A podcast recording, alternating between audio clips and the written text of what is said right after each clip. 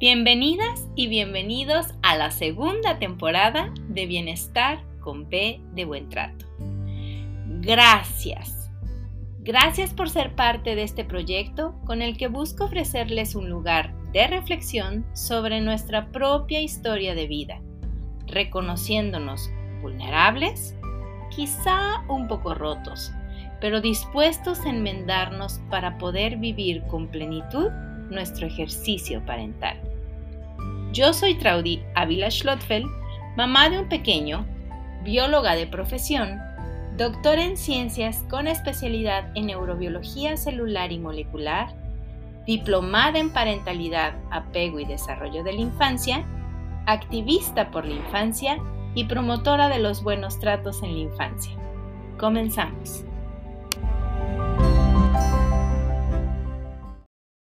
Listo.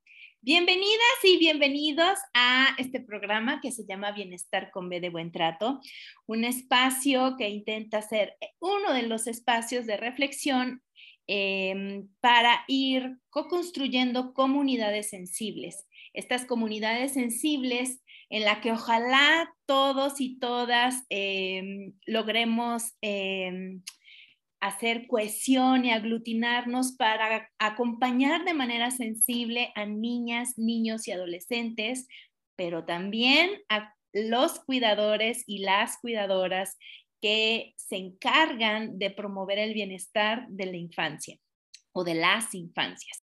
Y ahora sí, es viernes, inicio de fin de semana, y para un viernes como hoy, además es primero de abril, es el primer mes, eh, perdón, el primer día del, mes de abril, eh, el Día del Niño en, en, México, no sé si en Latinoamérica, creo que no, pero al menos en México celebramos el Día del Niño y de la Niña el 30 de abril. Eh, yo aprovecharía el 30 de abril para celebrar, que, que no es la fecha, pero para recordar más bien que los niños y las niñas son personas y son sujetos de derecho, por lo tanto, tienen derechos a vivir una vida libre de violencia, una, una vida en paz, una vida que promueva el, bienestar de niña, de la infancia. Así que por eso bienestar se escribe con B de buen trato. Y para ello, al principio les dije las infancias y generalmente como que choca un poco hablar de las infancias en plural, pero resulta que em, hay una gama, un arco iris de, de realidades en la infancia. Entonces, para estas infancias, todas las que están en el arco iris, Hoy está dedicado el episodio número 78, que tiene como título Música para la integración ante la discapacidad. Y tengo el honor y el placer, confieso que soy, eh, a partir del momento en que nos contactamos, que yo la contacté y que tuvo la generosidad de, continuar el hilo de, comunicación. Eh, me encanta esta mujer, es la doctora Coral Guerrero. Eh, la pueden encontrar aquí mismo en YouTube, en su canal que es Doctora Manita. De todas maneras, ella les va a decir en dónde pueden contactarla. Este, pero es una mujer maravillosa, súper generosa, súper sensible, eh, muy, muy risueña, muy, muy empática. Ya la van a ver. Eh, aquí tengo su fotito, pero voy a dejar de compartir mi pantalla no sin antes recordarles que son todas y todas bienvenidas y bienvenidos a el programa. Y te doy la bienvenida, Coral. Oli. buenos días, buenos días a todas y a todos. Pues tan, muchísimas gracias, Traudy. No, no, gracias a ti por aceptar este, la invitación de una extraña desde el, desde sureste del país. Sí, yo contestando los mensajes así, sí, hola, ¿cómo estás?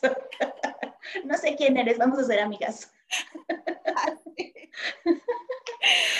Así que, bueno, para quienes no te conozcan, dinos, cuéntanos quién es Coral Guerrero, eh, tus formaciones, si es que quieres comentárnosla, ¿Dónde y cómo te podemos contactar? ¿En dónde te podemos seguir. Este es tu momento. Y, mamá, estoy en tele. Pues muchas gracias. Pues así como muy breve, muy breve, eh, yo soy Coral Guerrero. En, en, YouTube estoy como la doctora Manita. Si se quieren suscribir, suscríbanse y activan su campanita de notificaciones. y soy, soy una mezcla extraña en la vida porque de formación soy músico, eh, soy educadora musical, eso estudié ahí en nuestra queridísima UNAM. Y después hice una maestría y un doctorado en algo que se llama cognición musical, que es como las neurociencias de la música, ¿no? Entonces, a partir de, eh, de unas experiencias que al ratito les contaré, y yo dije, no, pues yo quiero estudiar como estas ondas de neurociencias en, en, en la música, pero además lo quiero hacer eh, pues como con mi línea en personas con discapacidad, ¿no? Siempre trabajo ahí, llevo muchos años trabajando dentro de cuestiones de discapacidad y dije, de aquí soy, de aquí no me sacan. Y de ahí, ahorita, estoy haciendo una estancia en la Facultad de Ingeniería en el sistema de departamentos biomédicos, que no sé qué estoy haciendo aquí, la verdad. Pero aquí ya estoy, me aceptaron y estamos haciendo unos proyectos muy bonitos de música para niños sordos. Entonces ya les platicaré más adelantito y conformamos una red súper bonita que se llama Red de Investigación Interdisciplinaria en Ingeniería, Cognición y Humanidades. Y estamos así de chile, mole y la verdad, ¿no? O sea, conformamos ahí, hay ingenieros biomédicos, espero que por ahí estén viendo porque los amenacé que tenían que vernos. hay hay eh, un colega que es lingüista, que es el que nos acerca a las comunidades sordas, eh, eh, hay otro doctor en educación musical, una doctora en, en, en, educación. Entonces todos estamos ahí, todos nos enojamos, nos peleamos, pero siempre como con el afán de, de ir sacando proyectos y cosas que favorezcan a las comunidades, ¿no? Sobre todo a, a niños con discapacidad. Entonces, básicamente eso es lo que hago. ¡Wow! Yo tengo un, un una pregunta muy, muy sencilla, pero te la voy a hacer después. Em, red de investigación, ¿qué? De integración interdisciplinaria. Interdisciplinaria en ingeniería, cognición y humanidades. Santo Dios, cognición. es el nombre más difícil, ese le ponemos. que nadie se acuerde. ok, bueno, pues me encanta que sea de chile, de mole y de dulce, porque la verdad eso es una oda a la diversidad, eh, que me parece súper importante irle dando voz a, a la variedad o a esta diversidad que nos permite ser cada vez más humanos. En la medida en que abrazamos la diversidad, la reconocemos, la validamos y la respetamos, eh, en esa medida seremos una ciudad mucho más justa, mucho más empática, mucho más sensible y mucho más feliz. De hecho, sí. Sí, sí, sí. Oye, fíjate que estaba em, en el episodio 73, que bueno que lo noté porque se me había olvidado, quizás salga por aquí o por acá, ya no sé en dónde va a salir, una sugerencia para que vayan y lo vean. Hablé con justamente un, licenciado, licenciado en educación musical o en música, no recuerdo, perdón, perdón si es que ve este, este, esta transmisión, pero bueno, eh, él estudió em, música y eh, hablamos sobre música e infancia, tres notas, para padres. Y con él me, puse a leer para, para, para, la transmisión de ese episodio y yo le decía, es increíble que no haya como un, un acuerdo de una definición de lo que significa la música. ¿No? que si eso no es este, cultura, que si eso no es lenguaje, que si eso no es... Pero después me encontré un documento muy bonito en el que la cultura la definen como otorgarle vida o alma a la humanidad, ¿no? Cultivar el espíritu de la humanidad. A mí me encantó, perdón si, si, si no es lo que, lo que debiera ser, eso, eso lo encontré y me gustó, me, me gustó esto de cultivar el espíritu humano. eh, la cultura como algo que te hace pertenecer, ¿no? Eh, te, te aglutina con las costumbres, las tradiciones, las fiestas. Y en las fiestas y en los saberes está la música. Entonces, no espero que nos digas cuál es la definición de música. ya estaba en mi celular, googleando. Pero sí me gustaría como que vayamos eh, dejando en, la mente de la gente y en el alma, en este espíritu humano, eh, la idea de que justo en, en esta idea de la cultura, ¿no? Como, como cosas de los saberes, de los conocimientos, de las tradiciones, de las fiestas que aglutinan a un grupo social. Eh, y justo hablando de la diversidad, eh, ir introduciendo el tema de la música como un cultivar el espíritu de la humanidad en personas con y sin discapacidad. Se me hace bien interesante y bien bonito y me acordé de un montón de cosas y a ver si no se me va, de verdad que se me puede ir la ardilla y, y me tienes que regresar.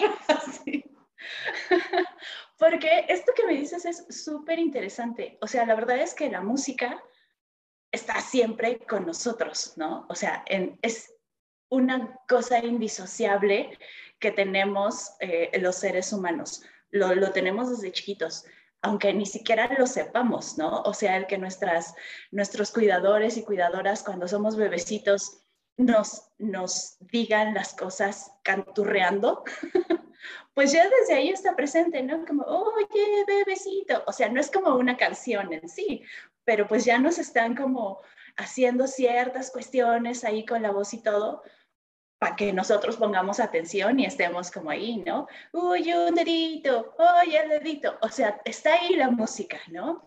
Está, está con la voz, pero también está como, como en, en todo, todo alrededor, todo nuestro contexto, ¿no? Cuando, cuando hemos dado como algunas pláticas acerca de cuestiones musicales, decimos, es que en todo hay música, ¿no? O sea, en el movimiento de los árboles está ahí como como pulsándose en nuestro corazón, en nuestro andar sincronizado con las otras personas. Todo esto, o sea, todos estos contextos sociales nos están dando como paso a estructurar, a estructurarnos dentro de ciertas cosas, ¿no? Entonces, en, todos, en todos lados hay música. Ya depende de cómo queremos que funcione en nuestras vidas, pues ya es otra cosa, ¿no? Sea, pero siempre hay, siempre está como presente, aunque, aunque no queramos. Entonces creo que es, ah, dime, dime. Y fíjate que justamente, si no mal recuerdo, eh, es, el licenciado Fermín dijo, bueno, es que hay, hay música desde que el bebé está en la panza de la mamá, porque está el ritmo de la respiración, el ritmo cardíaco, los ruidos de la panza de la mamá, ¿no? Este, entonces, a mí me parece sorprendente cómo desde la música podemos eh, abordar tantas cosas para el bienestar, no solo de las infancias, sino también de las personas adultas con o sin discapacidad. Yo, por ejemplo, amo barrer y me pongo de súper buen humor haciendo el aseo, la comida o lo que sea, si hay música de fondo. Por supuesto. Sí, sí, sí. Y ahorita también dices algo que es bien interesante. Eh, y te digo que se me va, por querer decir muchas cosas, se me fue la ardilla. Nada más Ajá. Dime, perdón. No, estábamos hablando de esto de los ritmos desde el vientre. Tú decías esto de em, la música es indisociable de los seres humanos, ¿no? Y a partir de ahí, entonces, ¿cómo podemos utilizar la música eh, como, como un fenómeno de integración ante la discapacidad. Sí, ya, ya vino. ahí vino otra vez, ahí vino, necesito apuntarlo. Es que hay, hay como dos cosas bien bonitas, ¿no? O sea, sabemos que dentro del estudio, de la práctica musical y todo eso, pues se pueden beneficiar un chorro de cosas, ¿no? Que la atención, la memoria, el, control, eh, cuestiones conductuales, la socialización, que es así como, como fundamental, la parte emocional. O sea, eso, y hay chorros de estudios que sí, el que hagas una práctica musical, que aprendas un instrumento, que sea lo que sea, va a beneficiar como todas estas cogniciones. Eso es como como cosa. Además decía una bonita doctora que era mi, mi asesora, que creo que de, de, todas las intervenciones que uno podría hacer dentro de lo que hacemos de la cuestión de investigación, la música es la que no va a hacer daño. Entonces, siempre hay como más, más cosa bonita que, que, daño, ¿no? Bueno, depende de las músicas, pero, pero aquí ya viene como un rollo, porque sabemos, sabemos que la música, el quehacer musical o el dominio musical pues va a beneficiar todo esto. Ah, pues eso ya está. No más que en algún momento se torció la cosa y entonces cuando nos llegan eh, niños o niñas con diversas condiciones de vidas, como que ya decimos, ay no, y ahí cómo le vamos a entrar, ¿no? O adolescentes, ay no, es que la música es súper compleja. No, no, ¿cómo vamos a enseñarles, no? Entonces, como que ahí ya se torció la cosa, porque ya no tiene como este sentido incluso lúdico, ¿no? O sea, yo siempre digo, cuando, se dan como las clases de música y todo eso, pues sí, es para enseñar cosas y que aprendan y que adquieran habilidades. Es obvio que eso se va a hacer, pero no tiene que ser una cosa así toda eh, rígida y así, no, pues pues sí, para eso la disfrutamos, ¿no? O sea, tiene que ser cosa divertida pero te digo que en algún momento se torció la cosa, entonces ya decimos, híjole, no está bien difícil, ¿cómo le voy a enseñar a un niño o a una niña con síndrome de Down? ¿O cómo le voy a enseñar a, a un adolescente con parálisis cerebral? No, no, eso está, está, está re difícil. Entonces se van cerrando espacios. Y ahí, pues ya, ¿qué pasó ahí, amigos? Y fíjate que eh, yo pensaba cuando me puse a buscar la definición de música y que si eso no es un lenguaje, a mí me parecía, yo me alineé con el que es un lenguaje, es una forma de expresión, porque pienso, eh, corrígeme si no, que puede ser el único medio en muchos casos en los que un niño, niña o adolescente o una persona adulta se pueda comunicar. Entonces, es una forma de expresión de mi ser como, como, como soy, eh, sin ser calificado. Pienso las personas esquizofrénicas que canalizan en el arte, eh, en la pintura, en los lienzos, y son personas que hacen cosas maravillosas. Yo tengo un artista que se llama Yayoi Kusama, es mi ídola, este, y tiene un trastorno psiquiátrico y justamente a través del arte ella canaliza sus trastornos y encuentra paz. Entonces, desde ahí me parece que la música es un canal eh, de comunicación y de expresión. Sí, totalmente. De hecho, traigo como, traigo, traigo como algunas bonitas anécdotas, porque siempre es más como como enriquecedor compartir, creo que las vivencias y decir, miren, es cierto, no estaba tan errada en la vida. Eh, justo como es, como estos abrir canales comunicativos, ¿no? Eh, que sea como justo este medio, este, pues a lo mejor no es un niño que, o una niña que no tiene eh, una manera verbal de, de, poder expresar, bueno, pues entonces le voy a dar otras opciones, ¿no? Y entonces, te voy a contar. El primero, o sea, tengo como un chorro, ¿no? Y aquí nos podemos contar. Pero el primero que, que, me viene así es mi querido Yayo. Yayo es un chavo con síndrome de Down que tenía poco lenguaje verbal, eh, tenía algunos rasgos de autismo y todo eso, y espero que su mami nos esté viendo por ahí. Yayo, ladri. Cuando yo conocí a Yayo, eh, tenía como casi siempre cuando doy algún taller de música, tengo a todos, ¿no? De hecho, eh, el año pasado di un taller en, en, Alas y Raíces que era música para todas y todos, porque todos entran, o sea, no hay que, ay, este taller es nomás para personas con síndrome de Down, no, todos son bienvenidos y todos son aceptados y entre todos echamos relajo y todos aprendemos. Creo que es el chiste también, como dice la plática, ¿no? De integrar a través de, de esto. Entonces, compartimos el espacio y, y todos nos enojamos o todos nos reímos. Bueno, el punto es que ya yo tenía poco lenguaje verbal y les daba la clase de música y a todos y muy bonito y todo, y pues como que ya yo no participaba, así de qué te pasa, ya yo, y no, no participaba. Total que, que estaba como ahí, pero como que yo creo que no le caía bien, no sé qué, pero el chiste es que no. Y entonces un día, por azares del destino, solo estaba él en la clase y otro compañero.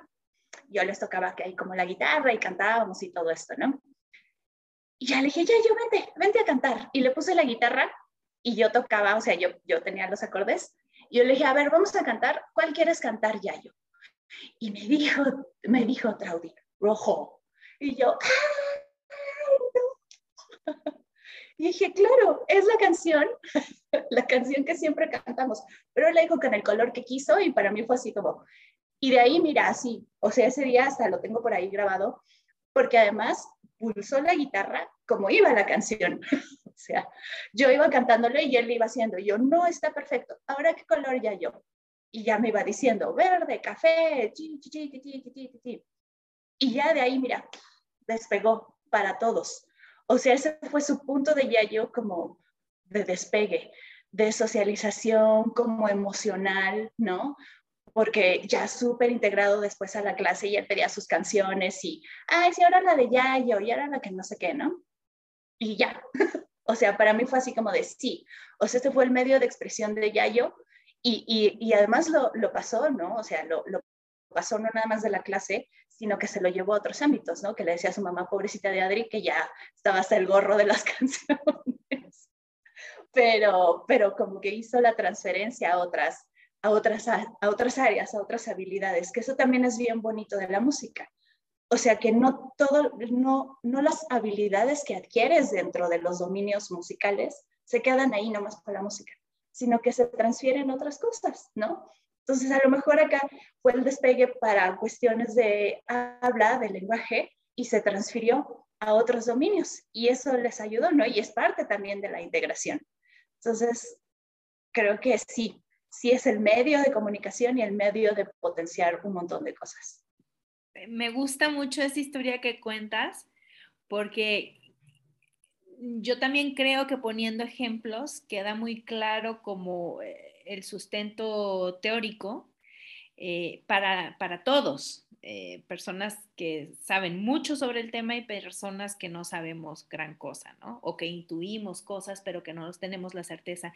Y me gusta que hayas puesto ese ejemplo porque justamente eh, como hablábamos antes de entrar que mm, eh, generalmente buscan hacer neurotípicos o normales o personas, digo normales, por favor, no se va a ver en el podcast, pero estoy poniendo este, entrecomilladas las palabras.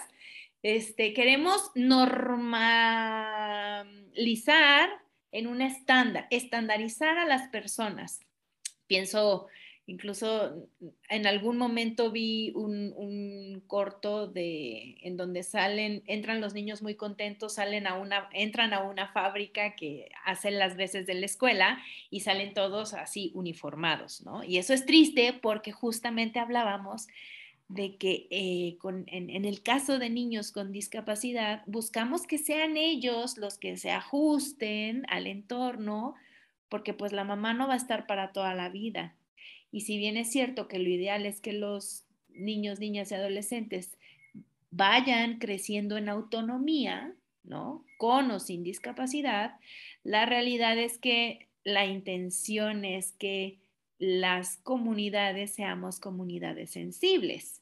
Es decir, este, no es, o sea, la idea es que cada vez menos violencia o maltratos o discriminación vivan las infancias ante esta gran diversidad de vivir, de sentir, de expresar, de transformar y de ejercer su vida en el mundo. Y fíjate que eso es súper cierto y también lo platicábamos antes de, de, empezar, ¿no? Y, y, se da muchísimo en música y sí, lo voy a decir, lo voy a decir. Por ejemplo, si tengo un grupo de, eh, de estudiantes que tienen distintas discapacidades, la que sea, pero ya son preadolescentes o son adolescentes, ¿no? Entonces, a veces se hace como la mala praxis de seguir enseñando música o canciones como si fueran niños. Y es, es, lo que te decía hace ratito, ¿no? Así de, no, o sea, no porque tengas síndrome de Down, no porque tengas, ver lo que sea, pero tiene discapacidad, entonces vamos a hacerles canciones de niños. Pues sí, están bonitas las canciones de niños, pero para los niños, ellos ya son adolescentes y ya quieren otra cosa. Entonces creo que también eh, esta, esta eh, sensibilidad de saber que los, las personas con discapacidad van a ser adolescentes y van a tener como las mismas inquietudes que tiene un adolescente que no tiene discapacidad, pues también debería de ser parte del conocimiento del educador musical, ¿no? De quien esté dando las clases. O sea, no es porque, no, porque tenga discapacidad, siempre les voy a celebrar este, como si fueran niños. Ay, no, muy. Pues no, no, o sea, son adolescentes. Hay que ir adecuándonos a, a sus necesidades. Es lo que dices, ellos no se tienen que adecuar a las de nosotros.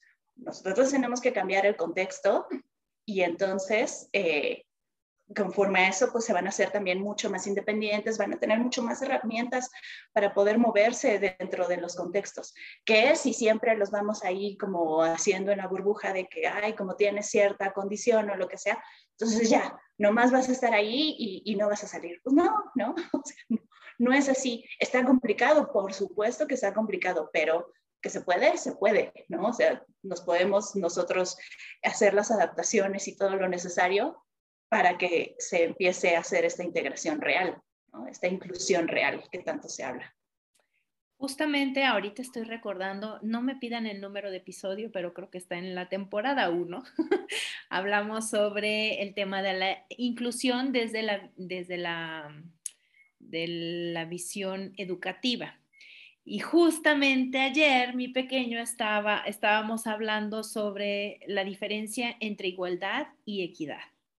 Y entonces el término de equidad en donde, bueno, la persona más chiquita utiliza tres bancos, la de en medio utiliza solo dos y la última o no usa o usa uno, es justamente, creo que va muy de la mano con esto de la integración, porque es hablar de justicia es hablar de reconocer a los otros con ciertas características distintas que no significan eh, especiales o, no sé, a, veces me genera conflicto esto. Este, y, a partir del reconocimiento de, de, estas características de este individuo, decir, bueno, ok, ¿qué necesita para vivir esta experiencia de manera lo, más similar a los otros, ¿no? Y esa es la idea de la integración, ¿cierto? Totalmente de acuerdo. Y de hecho, de esto que estás diciendo del reconocimiento, viene la siguiente anécdota, amigos. su café.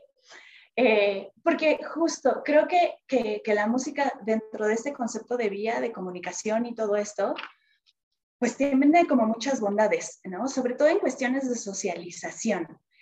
Eh, o sea, aparte de, que puedas compartir un espacio con otras personas que, como bien dices, que, que no te juzguen, que seas libre, que te puedas expresar, que estés ahí, ¿no? O sea, que sea el espacio.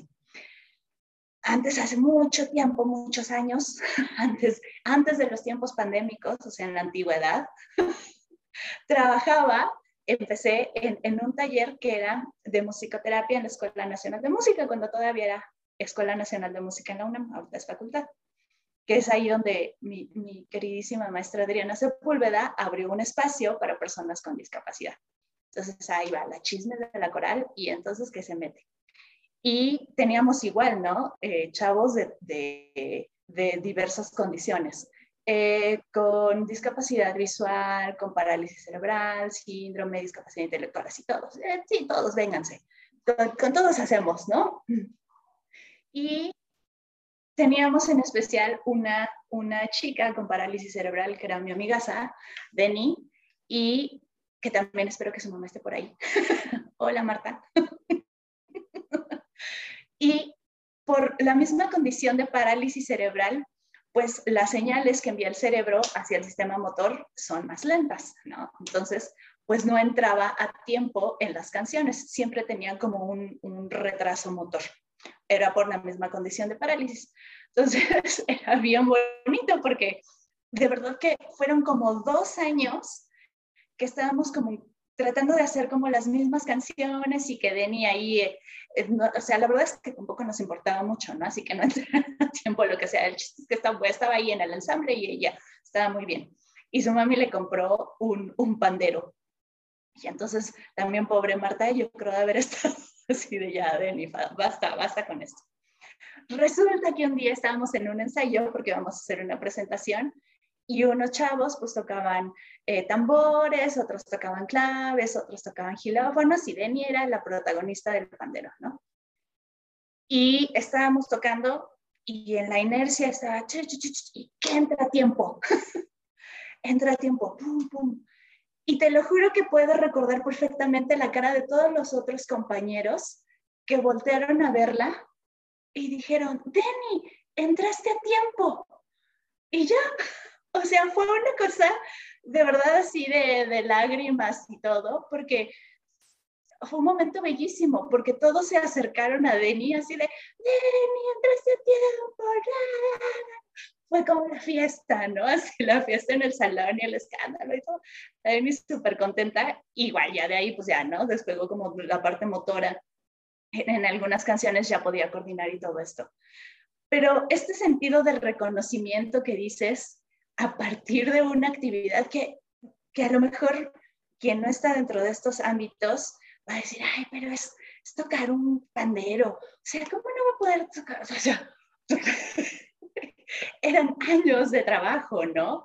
Y, y, parece ser que no es como tan relevante, pero de verdad que como vivir ese momento con todos los compañeros que eh, que la abrazaron, que reconocieron el esfuerzo que Denny hizo de estar practique y practique y practique para que le saliera la canción. O sea, dije, no, ya, sí, está bien, todo vale la pena, vámonos.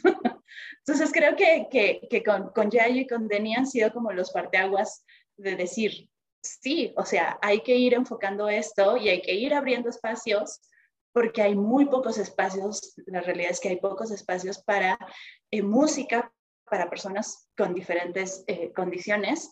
Y creo que una de las cosas por las que no hay es porque hay temor, temor de, de dar clases, ¿no? Así, es lo que te decía al principio, ¿cómo voy a dar clases, no? O sea, yo, yo quiero que hagan, no sé, no sé qué quieren que hagan, quiero que toquen y hagan ensambles y armonías y todo. O sea, sí está padre, pero hay que adaptar los contenidos y, y se pueden hacer muchas otras cosas, ¿no?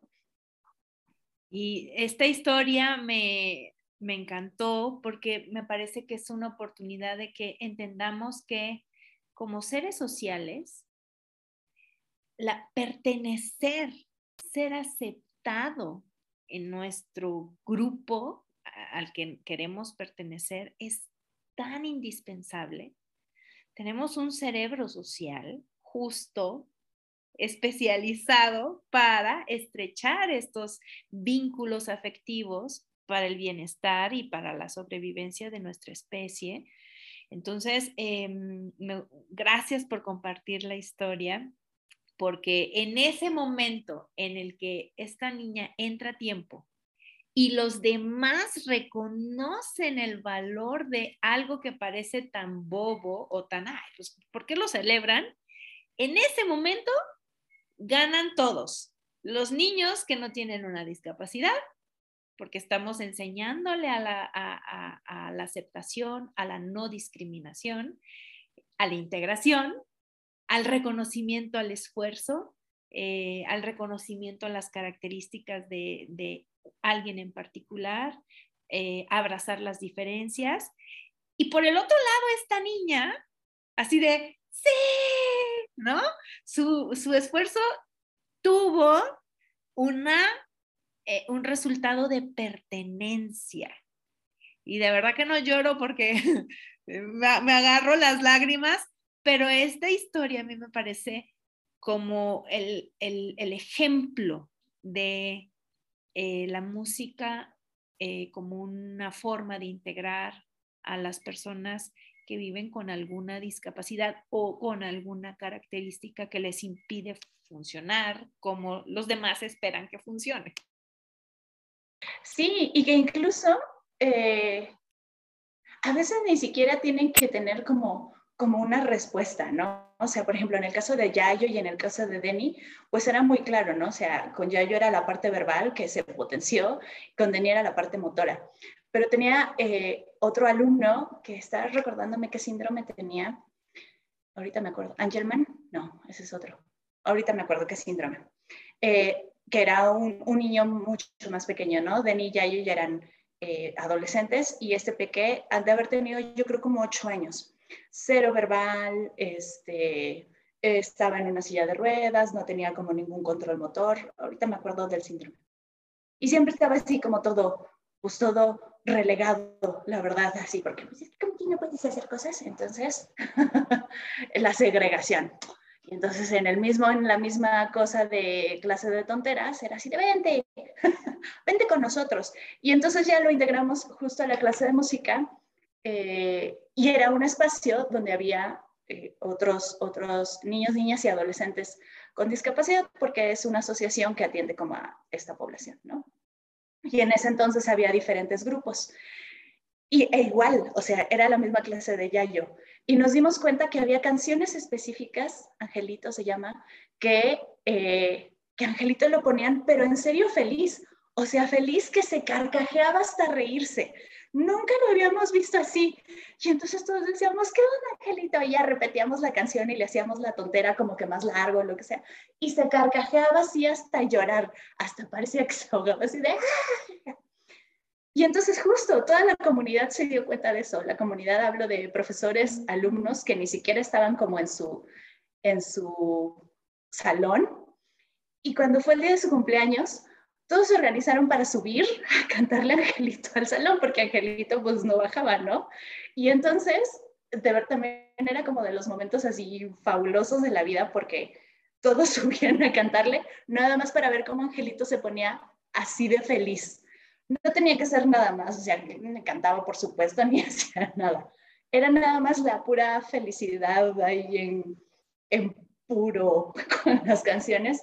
Y hasta lo hacían eh, cantaban como con mucho más fuerza para que él se riera más y estuviera como más contento, ¿no? Entonces, creo que sí, eh, esto que dices de, la aceptación de como seres sociales, por eso la pandemia nos amoló tanto.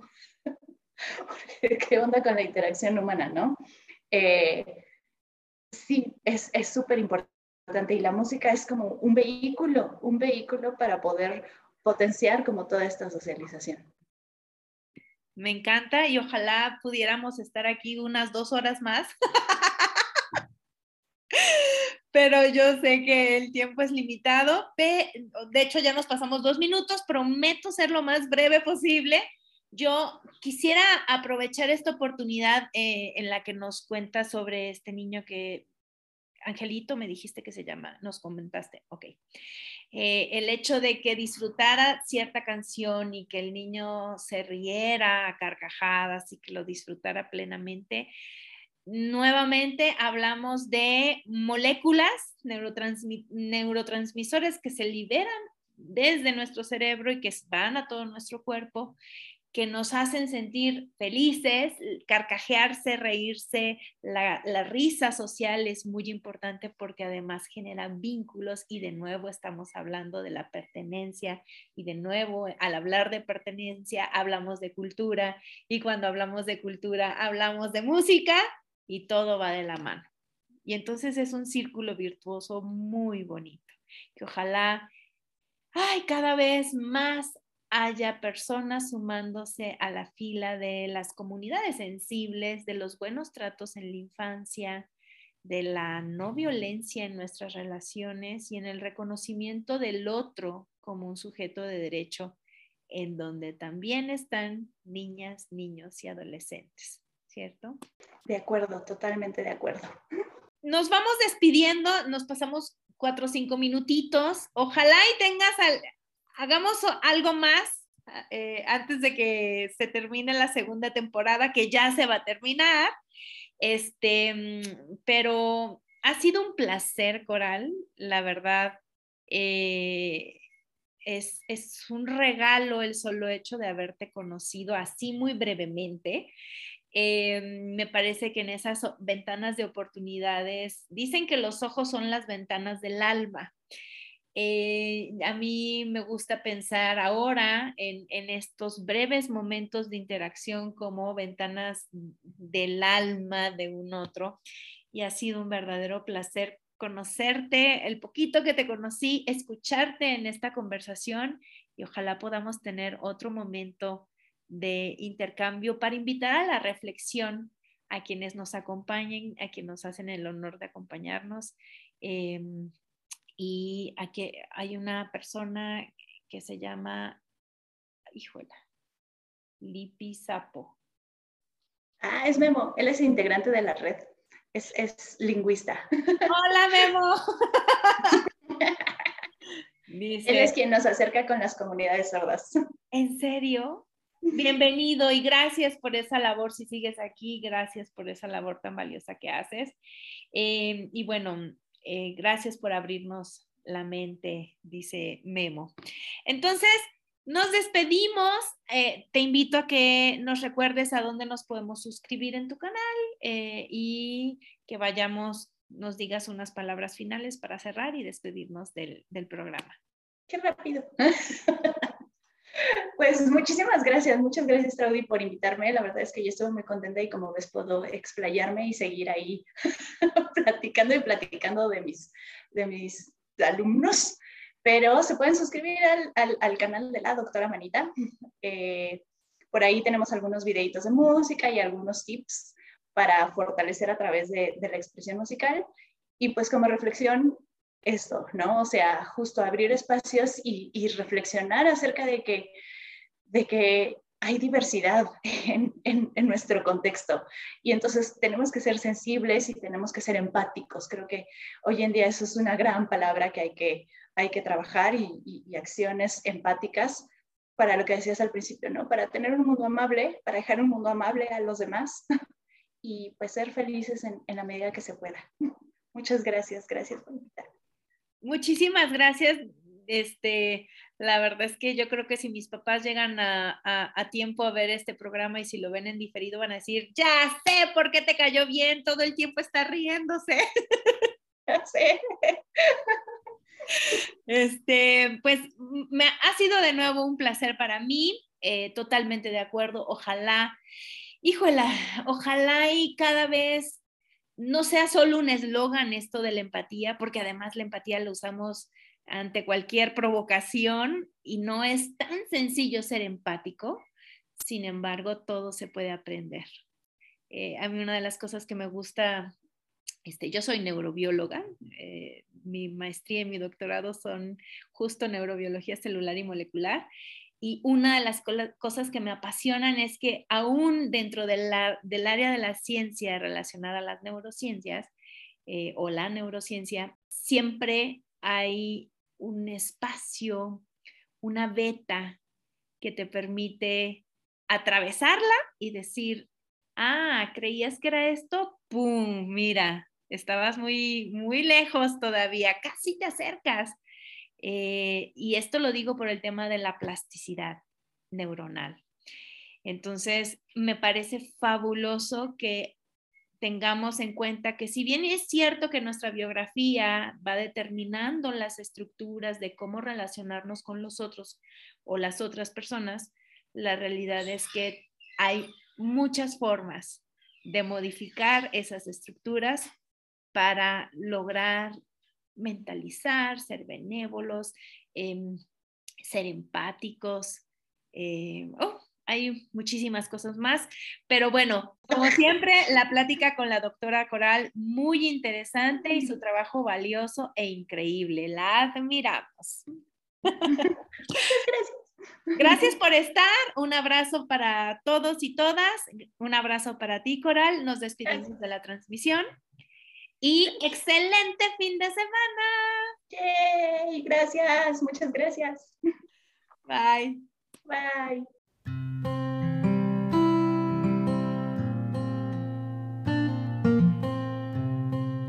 Gracias por acompañarme en esta nueva emisión de Bienestar con B de Buen Trato. Les espero en el próximo episodio.